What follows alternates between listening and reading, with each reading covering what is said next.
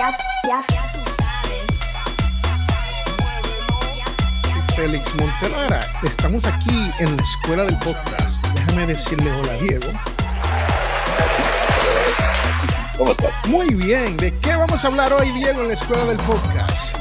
Siempre me ha llamado la atención cómo es que la gente realiza sus entrevistas. La mayor cantidad de trabajo que tenemos como podcasters está basado en eso. Eso es algo que también yo he aprendido en mis años de periodismo. Entonces hoy me gustaría poder retomar este tema y poder hablar algunos tips sobre esto. No sé si podemos ver el link que te compartí, Félix, porque me gustaría utilizar a esta persona que vamos a ver en este link si se puede ver. ¿Qué es lo que se espera de entrevista? ¿Qué se espera de una entrevista? Pues vamos al link. Because on the back, we have, if we look closely, squad. What is going on there? this is the first. this is the first uh, rap group I produced. We have right here an original Guitar Crusher 45 for you. From 1963. You did good. It's my grandfather, man. Yo, you crazy, man. You crazy, man. Shout out my grandfather, Guitar Crusher, man. It's original, man. The king. Hell yeah, you did. I appreciate You, Zana, we have right here for you a Remy Ma 12 inch.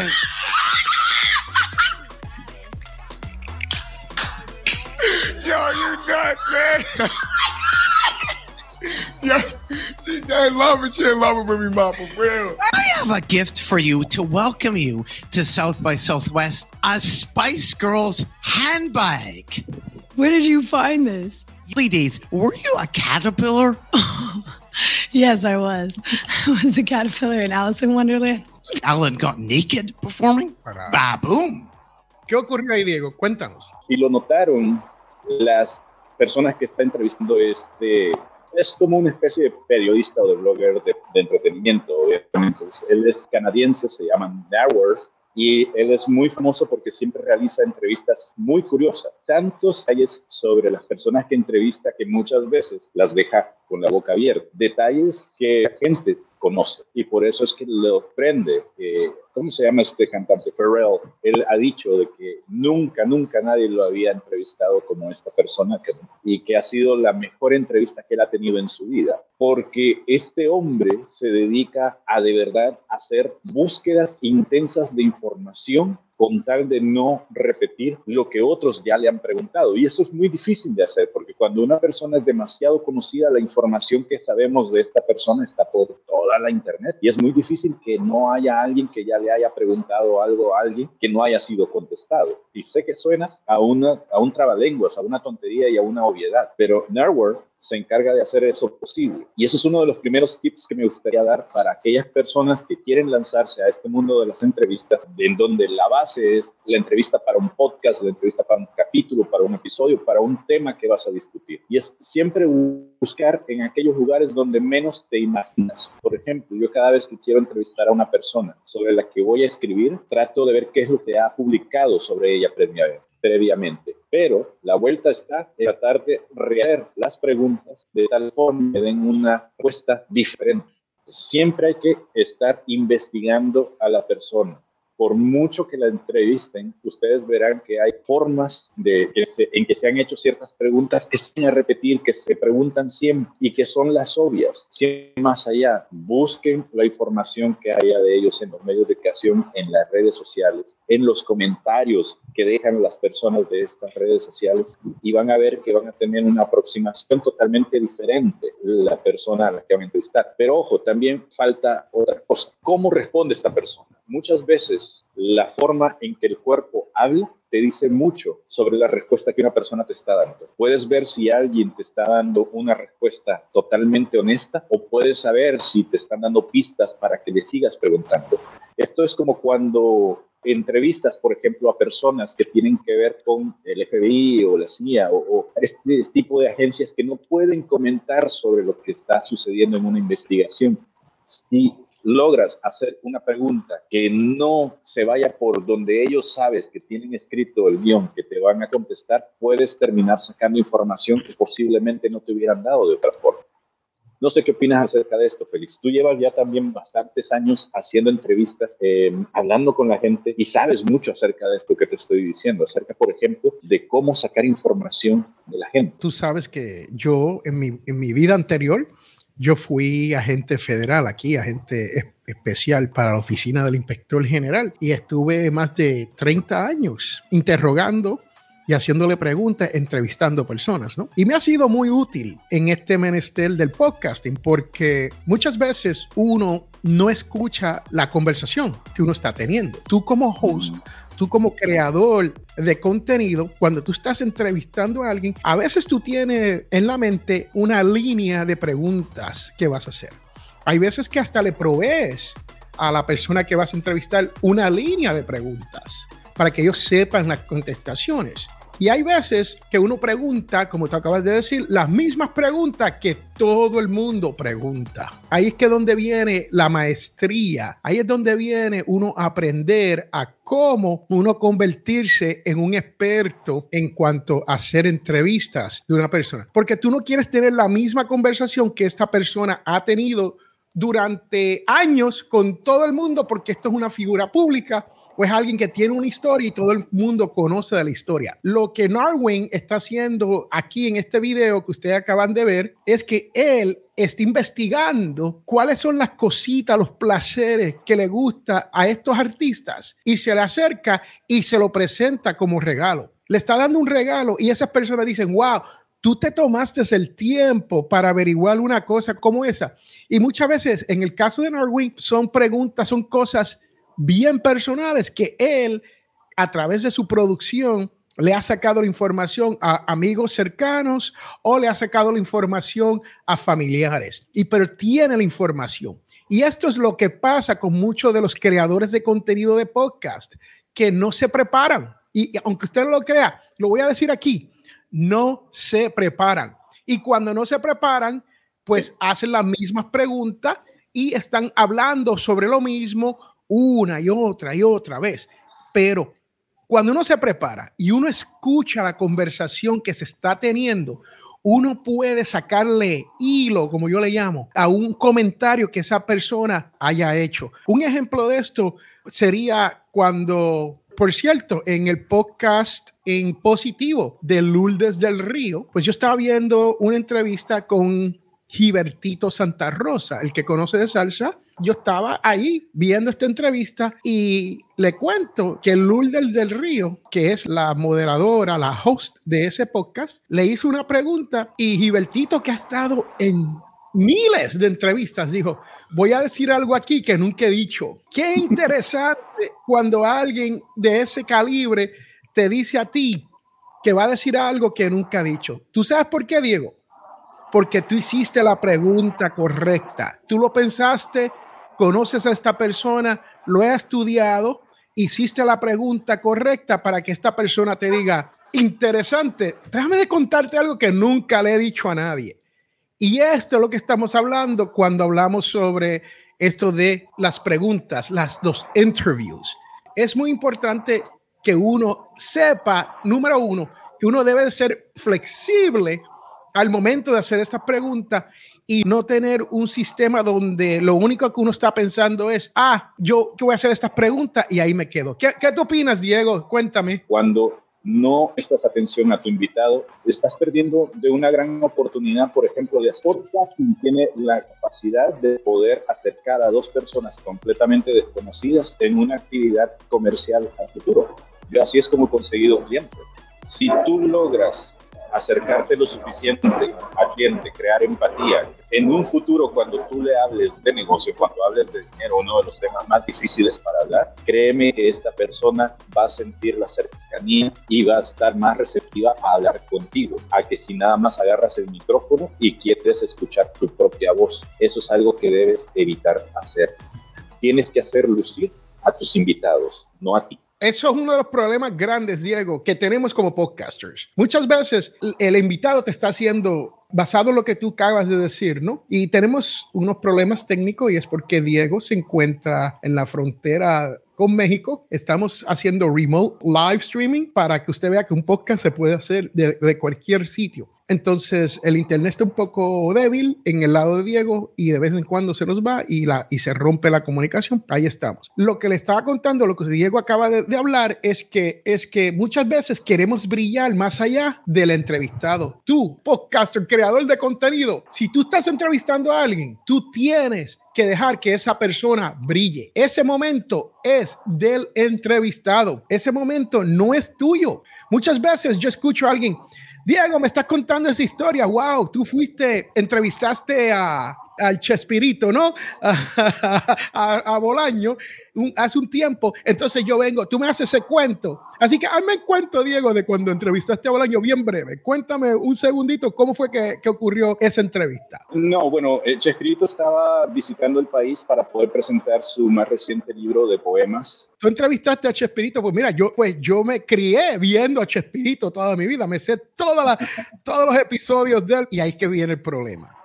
Este es el problema está entrevistando y no sabe entrevistar. Usted quiere brillar más allá de la persona que estás entrevistando. Ese fue el ejemplo que le acabo de dar con Diego Murcia cuando él entrevistó al señor Bolaño. Chespirito, el Chapulín Colorado, él tenía todos estos personajes. Entonces yo quiero lo que se dice up one. Yo quiero ser más que mi entrevistado.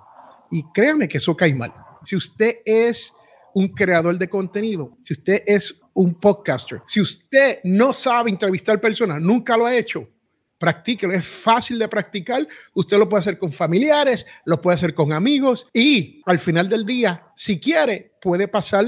Diego, cuéntale, nosotros somos consultors, ¿no? Nosotros te podemos ayudar. Solamente tienes que sacar un poco de tiempo y conectar con nosotros y nosotros te enseñamos a hacer eso. Pero es importante que entienda que tú no puedes ser la estrellita de ese episodio cuando tienes un entrevistado. Otra cosa que también es importante recalcar es que la entrevista es un arte y la entrevista no es nada más escribir preguntas y luego abrir la boca para poder estar.